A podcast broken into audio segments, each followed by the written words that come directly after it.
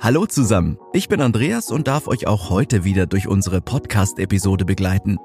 Diesmal dreht sich alles um eine Frage, die euch bei der Planung eures Hauses gewiss beschäftigen wird. Sollen wir mit einem Keller bauen oder reicht die Bodenplatte vollkommen aus? Die letztendliche Entscheidung werdet natürlich ihr treffen. Allerdings ist es mein Ziel, euch mit den dafür notwendigen Informationen auszustatten. Seid ihr bereit? Dann legen wir am besten gleich los. Stabilität, Widerstandsfähigkeit und Schutz. So lautet das Trio an Eigenschaften, das von einer Bodenplatte erwartet wird. Konkret bedeutet dies, dass nur hochwertige Bodenplatten die Funktion, die ihnen zukommt, in vollem Umfang erfüllen können.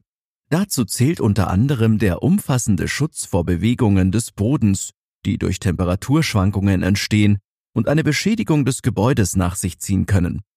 Vergleichbares gilt für eine Verformung des Bodens. Fehlt beim Hausbau beispielsweise die Bodenplatte, so resultiert dies automatisch in einer ungleichmäßigen Verteilung des Gewichtes und einer damit verbundenen erhöhten Anfälligkeit für Schäden. Ist die Fundamentplatte hingegen vorhanden, so vermögen selbst ungünstige Witterungsbedingungen wie starker Regen, große Hitze oder Kälte keinen Schaden anzurichten. Zwar beeinflussen der Regen und Co. den Boden nach wie vor auf unvorteilhafte Weise, dem neu errichteten Gebäude können sie aufgrund der Bodenplatte nichts anhaben. Sie ist sozusagen eine schützende Trennlinie zwischen Boden und Haus.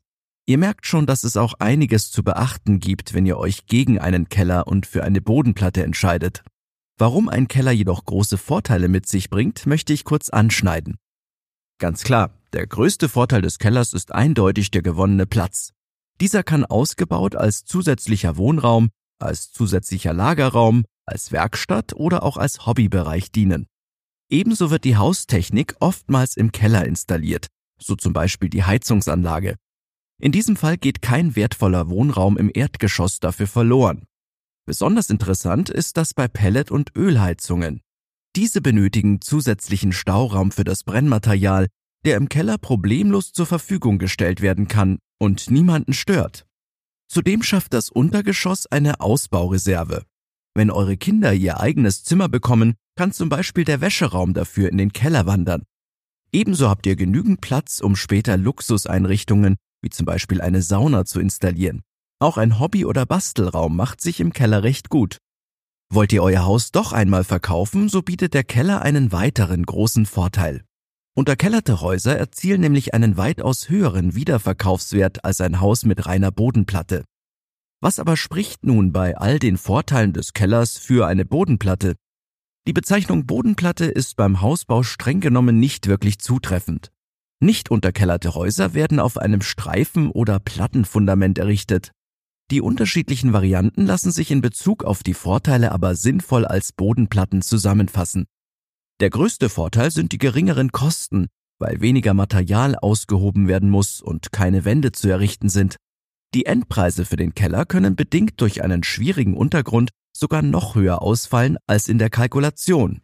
Zudem besteht keine Gefahr, dass das Untergeschoss bei starken Niederschlägen vollläuft.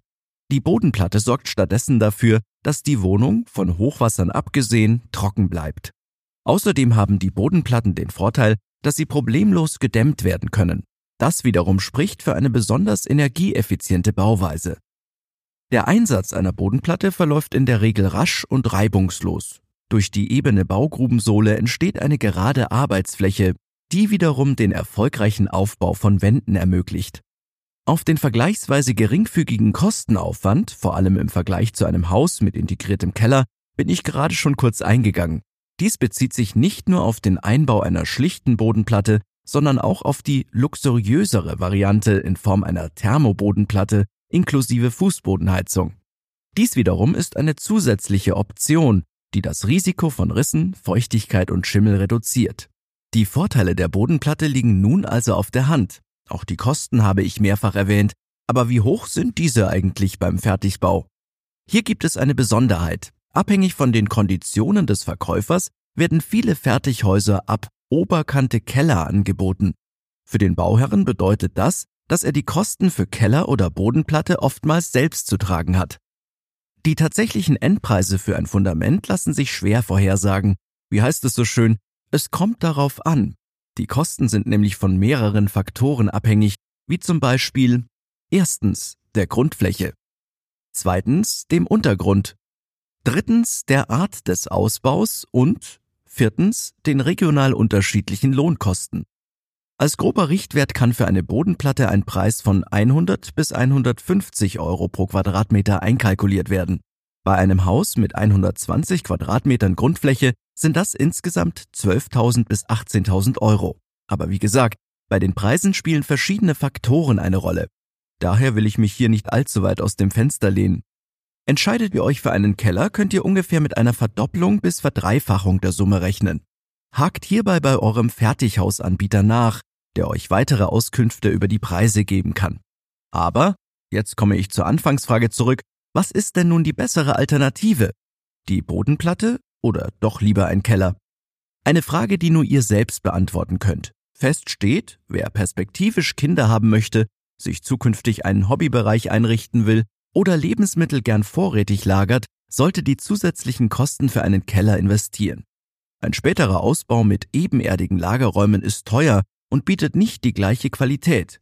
Für kleine Haushalte mit ein oder zwei Personen ist ein Keller hingegen ein eher unnötiger Luxus. Zu viel Raum kann nicht adäquat genutzt werden. Die bessere Alternative ist hier sicherlich die Bodenplatte.